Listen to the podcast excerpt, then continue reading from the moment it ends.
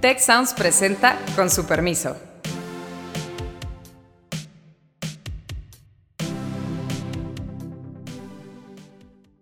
Con su permiso, yo soy Carlos Elizondo y hoy tenemos un programa especial.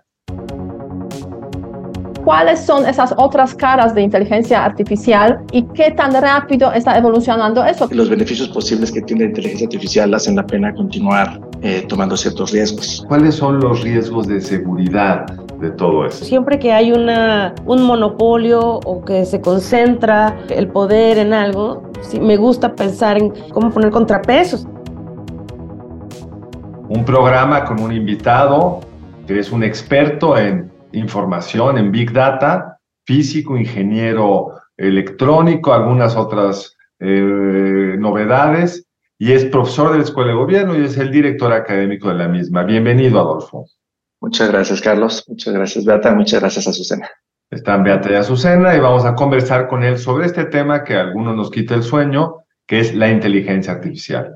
Con la eh, publicitación y, y, y, compartir finalmente públicamente un algoritmo tan poderoso como el de ChatGPT, ahora todos somos o creemos ser expertos en la materia, unos estamos asustados, otros creemos que es un proceso de transformación sin freno. Entonces yo quería empezar preguntándote, Adolfo, ¿qué es la inteligencia artificial? ¿Es como la humana? O sea, ¿cuál es realmente la característica de esto? ¿Es realmente novedoso o es algo que ya traíamos desde antes?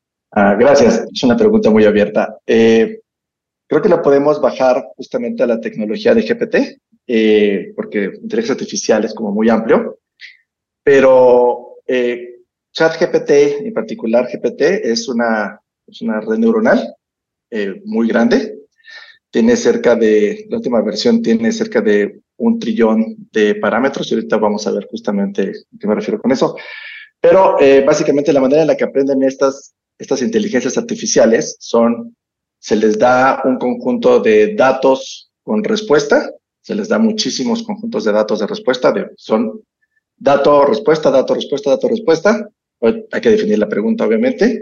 Y a partir de ahí, eh, la, el, la, inteligencia artificial detecta patrones que luego va a utilizar cuando se le den nuevos datos para hacer una, una predicción o, poner, o proponer una respuesta a esa pregunta que se le está haciendo, donde la pregunta de nuevo viene en formato de, datos. Entonces, el, cerebro humano aprende parcialmente así y estas redes neuronales están formadas o modeladas de esta manera, pero, el, pero no estamos utilizando los mismos algoritmos de aprendizaje, por así decirlo. Entonces, la inteligencia artificial no es parecida a la humana, este, pero fue modelada a partir de esa. Así como los aviones fueron modelados a partir de los pájaros, pero no vuelan como pájaros. Este, eh, Adolfo, eh, yo la verdad es que hasta ahora no he usado ChatGPT, me imagino que hay mis colegas aquí presentes, Carlos, Azucena, no sé si lo han hecho, pero sí varios nuestros colegas de, del tecnológico y me imagino que de otras universidades lo, lo han usado. Eh, y eh, puede ser muy útil sin ninguna duda, pero me da la sensación de que estamos empezando este debate con, sobre esta inteligencia artificial y ese uso, asumiendo que eh, puede ser algo malicioso. Yo conozco esta inteligencia artificial como muchos de nosotros, obviamente, de, de las películas, muchas películas famosas como Ex Machine, que precisamente presenta esa visión maliciosa de la inteligencia artificial. Eh, va a ser como una especie de energía nuclear que se puede usar, digamos, como bomba nuclear y destruyendo la humanidad, o como energía eh, nuclear que puede servir para proveer básicamente lo fundamental en cuanto a la, a la energía eléctrica. ¿Cómo tú ves ese, digamos, ese debate, ese desarrollo eh, de inteligencia artificial y los temores que hay precisamente alrededor de esta inteligencia? Es una muy buena pregunta. Eh, a ver, casi todas las tecnologías o todas las tecnologías pueden ser utilizadas para bien o para mal, ¿no? Este, la analogía que haces con energía nuclear me parece como muy interesante porque creo que es el modelo que la mayoría de la gente que quiere regular inteligencia artificial está utilizando, ¿no? Entonces, el, el potencial que estas tecnologías pueden tener, no necesariamente en este preciso momento, pero la, la aceleración es muchísima. Si quieren, ahorita podemos compartir lo que pasó solamente la última semana. Este, pero sí, obviamente puede ser utilizada para mal. A mí no me gusta eh, enfocarme en eso. Creo que el potencial de transformación que tienen esas tecnologías es, es muy, muy amplio, ¿no? Eh, desde diseño de medicinas hasta entender cómo funciona el cerebro humano, hasta poder resolver problemas de ciencia y también problemas de energía, tecnología. Eh, es, una, es una, a diferencia de la energía nuclear, es, es, una tecnología que permite escalar y acelerar otro tipo de conocimiento humano. Este, entonces yo creo que los beneficios son muy grandes. El debate se está centrando en hacerlo como si fuera energía nuclear y creo que pues ya vimos lo que le pasó a la energía nuclear, ¿no? Tenía mucho potencial y está casi casi bloqueada para casi, todo, casi todos los países. Este, y yo esperaría que no agarráramos un camino así. Ahora, esto va a ser mucho más difícil de controlar que energía nuclear. Entonces también probablemente ese, ese mindset de cómo regular sea equivocado. Entonces, para resumir, creo que toda tecnología tiene ambos caminos, bien o mal, eh, pero creo que el, las ventajas posibles los beneficios posibles que tiene la inteligencia artificial hacen la pena continuar eh, tomando ciertos riesgos, ¿no? Yo quisiera ahí eh, intervenir un poquito, Adolfo, para entender un poquito más eh, lo que implica el chat GPT y lo que es la inteligencia artificial versus la inteligencia humana. Y había, estaba leyendo un artículo muy interesante eh, que hablaba sobre cómo la inteligencia artificial lo que hace es ayudarnos como a resumir eh, pues, toda la cantidad de información que, que, hay en la web, ¿no? Entonces la inteligencia artificial lo que va a hacer es justamente lo que mencionaste, encontrar patrones y dar respuestas como más sintetizadas de esos patrones. No hemos llegado todavía a que esta inteligencia artificial entienda, por ejemplo, ¿no? en nuestras escuelas, en nuestras carreras, eh, dedicamos tiempo con los estudiantes a entender teorías, eh, modelos. Eh, creo que eso la inteligencia artificial todavía no lo hace, todavía no es como que, comprenda, sino simplifica, suma, sumariza, eh, lo hace más rápido. Y creo que eso, como tú bien dices, pues nos puede ayudar a potenciar el conocimiento humano, pero creo que es importante que la gente lo sepa y que los estudiantes sepan que esto no va a sustituir la mente humana. ¿Qué piensas de eso? Sí, eh, a ver, creo que el ejemplo de que estas inteligencias resumen eh, datos es, o estas tecnologías resumen datos, creo que es, lo adecuado. Cuando uno está detectando patrones, no, cuando el, algoritmo está detectando patrones, es justamente lo que está haciendo, ¿no? Está, está agarrando toda esta complejidad y la está reduciendo a una versión más sencilla, a una representación más sencilla. Eh, eso por un lado. Entonces, eh, creo que tecnologías como ChatGPT o GPT eh, ahí, pues su capacidad de, de, resumir, estamos hablando de estar hablando, estamos hablando del de Internet en su totalidad, ¿no?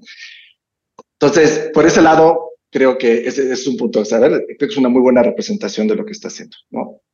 Una. Eh, luego, dos, la discusión entre inteligencia artificial o aumento de inteligencia, este, que tiene las mismas iniciales, pero al revés, es algo que viene desde los 50 este, y eh, era un debate muy importante eh, que fue, que resurgió a principios del 2000 con ciencia de datos, este, y que ahorita se vuelve de nuevo muy, muy importante. Es decir, estas, queremos desarrollar inteligencia artificial que sea autónoma y tenga capacidades cognitivas como las humanas, o queremos desarrollar inteligencias artificiales que sirvan como herramientas para aumentar eh, nuestra capacidad de tomar decisiones. Es un debate que sigue y en algún momento creo que no va a ser distinguible entre eso y mejorarnos a nosotros con alguna cuestión eh, química o, o, cibernética.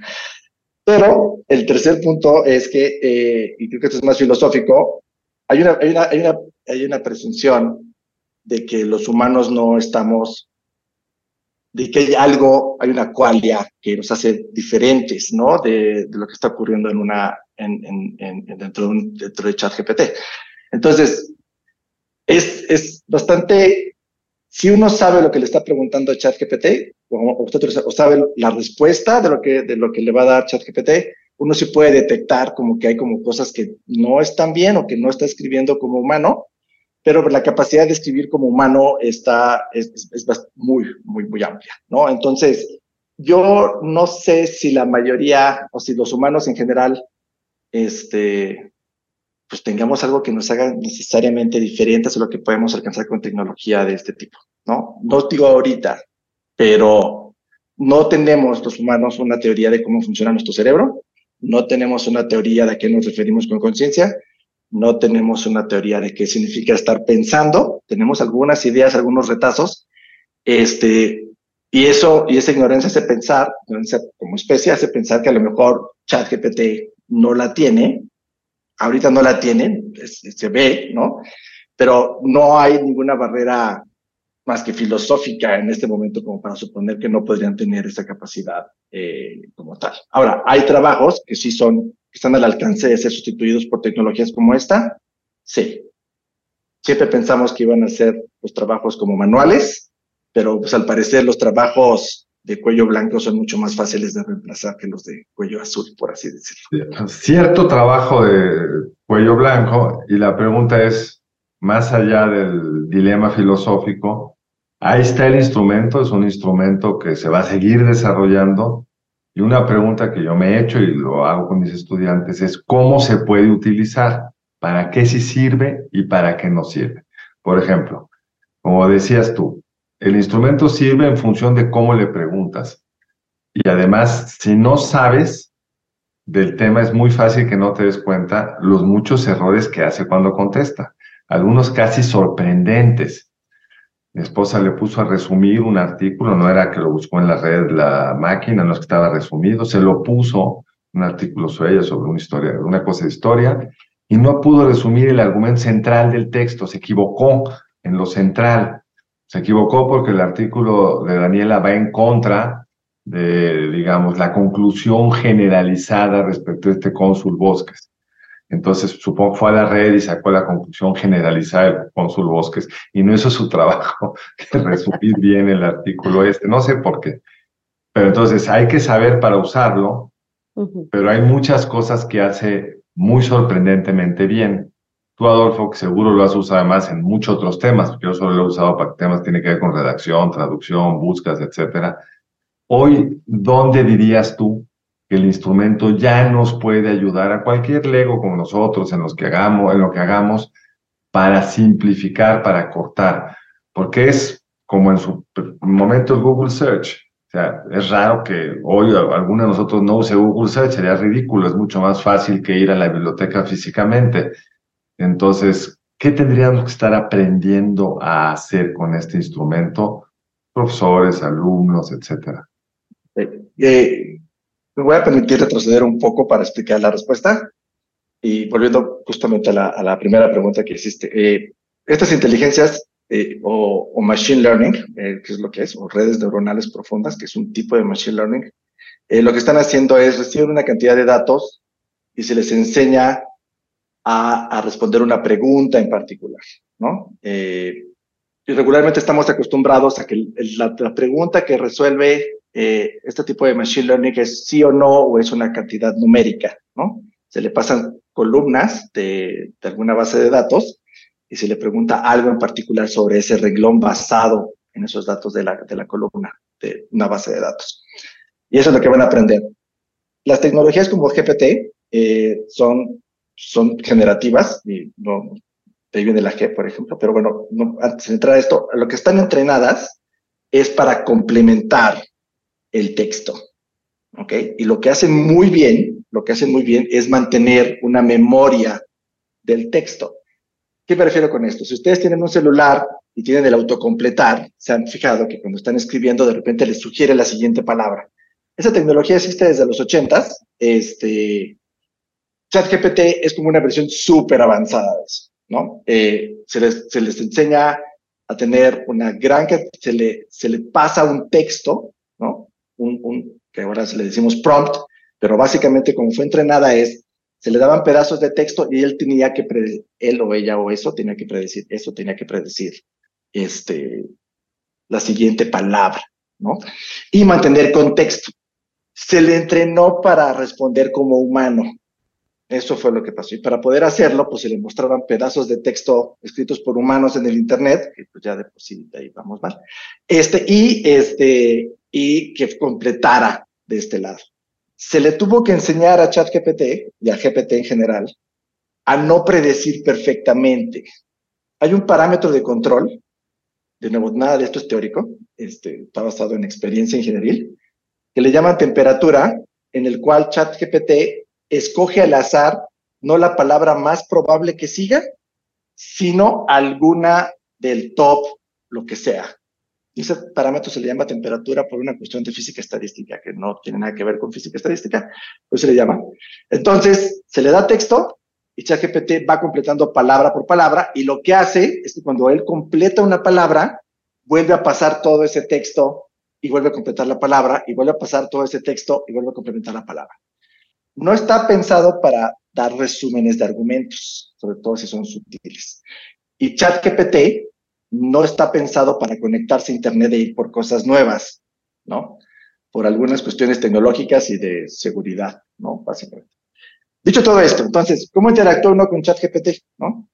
A ChatGPT se le tienen que dar como ciertos prompts, ya sea, y estos prompts pueden ser en formato de pregunta, este, como quiero escribir un correo para eh, felicitar a mi mamá, este, y lo que va a hacer ChatGPT es que con ese conjunto de palabras, en ese orden particular, lo va a transformar en una representación numérica y va a ver qué cosas en el Internet se parecían a eso, y de ahí va a empezar a predecir hacia adelante el tipo de palabras. Entonces, la manera de interactuar es, le da uno un texto y lo que hace es completar. Esto es importante porque si ustedes le piden planea algo, ChatGPT no tiene capacidades de planear. Hay tecnologías basadas en ChatGPT, esa es como la siguiente parte de lo que quisiera discutir, que sí pueden planear basado en texto y en otros planes que ha hecho personas, ¿no? Este, pero, pero, pero básicamente. Entonces, pedirle que autocomplete código, que es como yo lo utilizo, pedirle que haga un resumen de una idea y lo ponga como en bullets, pedirle que haga correos, pedirle, pasarle una idea y pedirle que le escriba en un mejor español o en un mejor inglés, o pedirle yo escribir una idea y luego decirle, tradúcemela al inglés. Todo ese tipo de cosas son posibles, pero todas parten de darle un texto y otra cosa. Es muy difícil en ChatGPT no humanizarlo. Entonces la gente, incluido yo, a veces le pone como, por favor, o interactúa. Pero esas, interacciones no, no, no aportan mucho. Eh, Hasta incluso lo pueden confundir. Lo pueden confundir, de hecho. Sí. Pero Adolfo, sí, Adolfo, entonces en este contexto, lo que estás comentado, comentando, podríamos decir que el chat GPT es una de las caras posibles de la inteligencia artificial. Podríamos decir la más sencilla, pero hay posibilidades de, digamos, otros tipos de esa inteligencia artificial, de otras actividades o acciones de inteligencia artificial. Y a raíz de eso, yo por ahí estaba leyendo eh, un artículo también interesante sobre este tema, en el cual se menciona que, de hecho, pues claro, es una, la rivalidad entre las empresas de tecnología la cual ha llevado a que el chat GPT se empiece a usar de forma pública y tan amplia.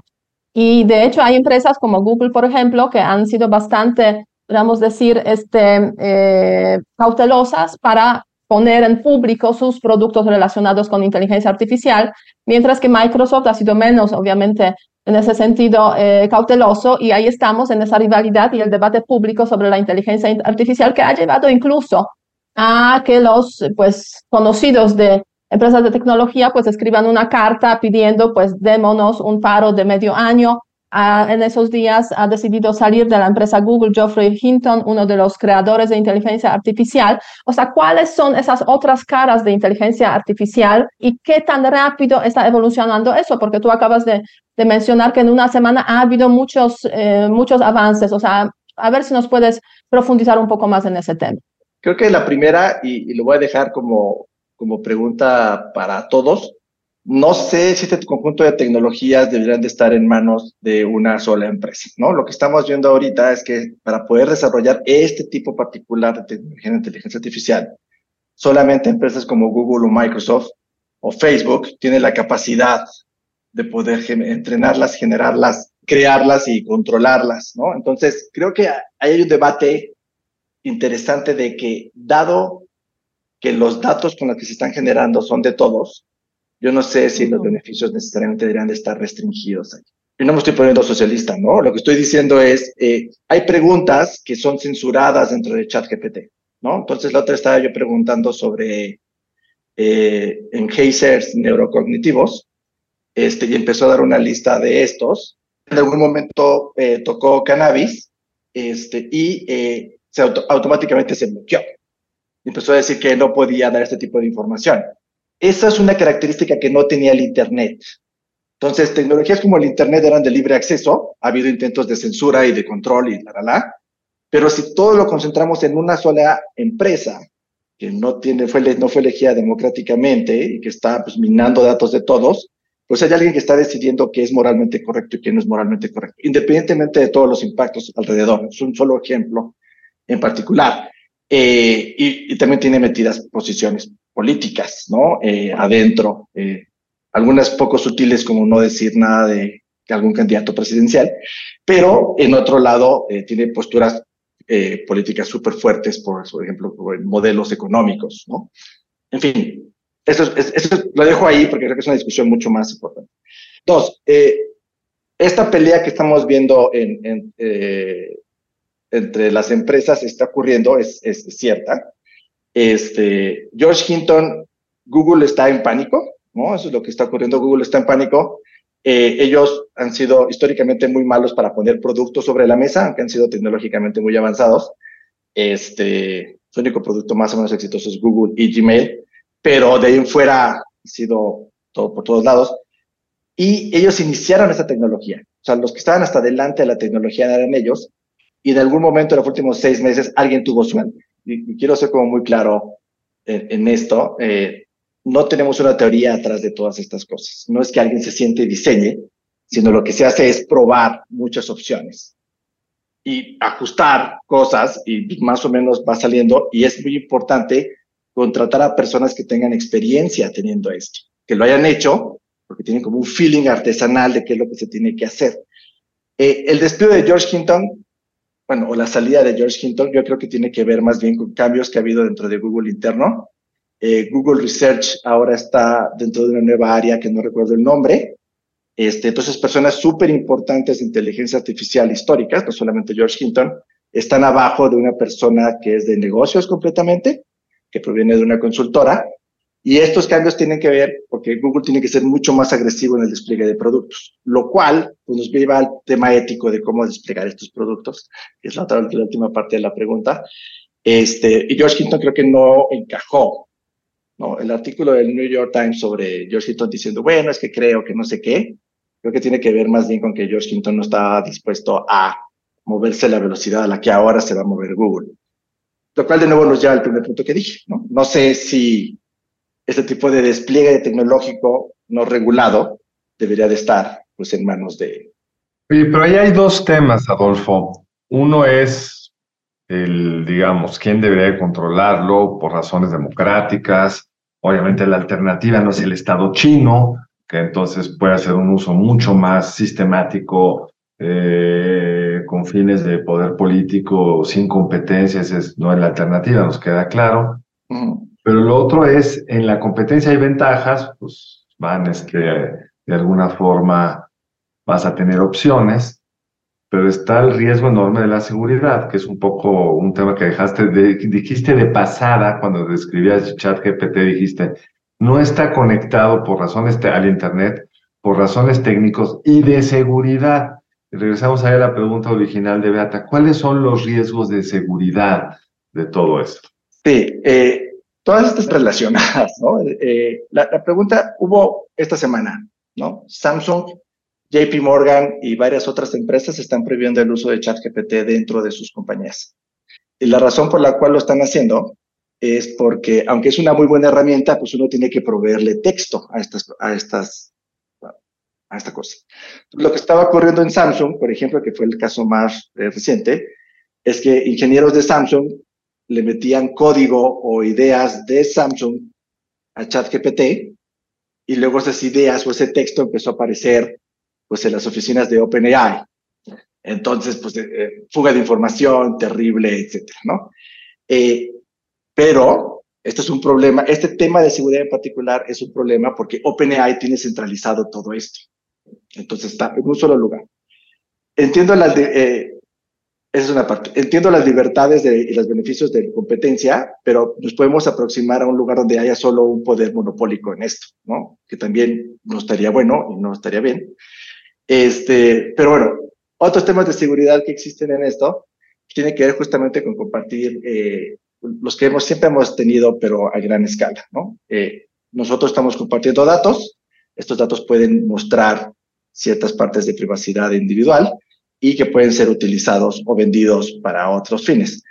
OpenAI no tiene la necesidad de hacerlo ahorita, pero se están desarrollando tecnologías alrededor de GPT eh, que podrían justamente impulsar a una mayor eh, venta de información personal hacia otras compañías, que es un modelo que se hace actualmente, no es, no es nuevo, no estoy diciendo que sea, estoy sonando las campanas del pánico, pero se puede poner mucho más agresivo. Por ejemplo, hoy la universidad, no hoy, esta semana la Universidad de Texas Austin, este, UT, Austin estuvo haciendo experimentos sobre eh, utilizar tecnología GPT para eh, poder leer pensamientos de personas. Sé que esto suena súper loco, pero la idea fue la siguiente.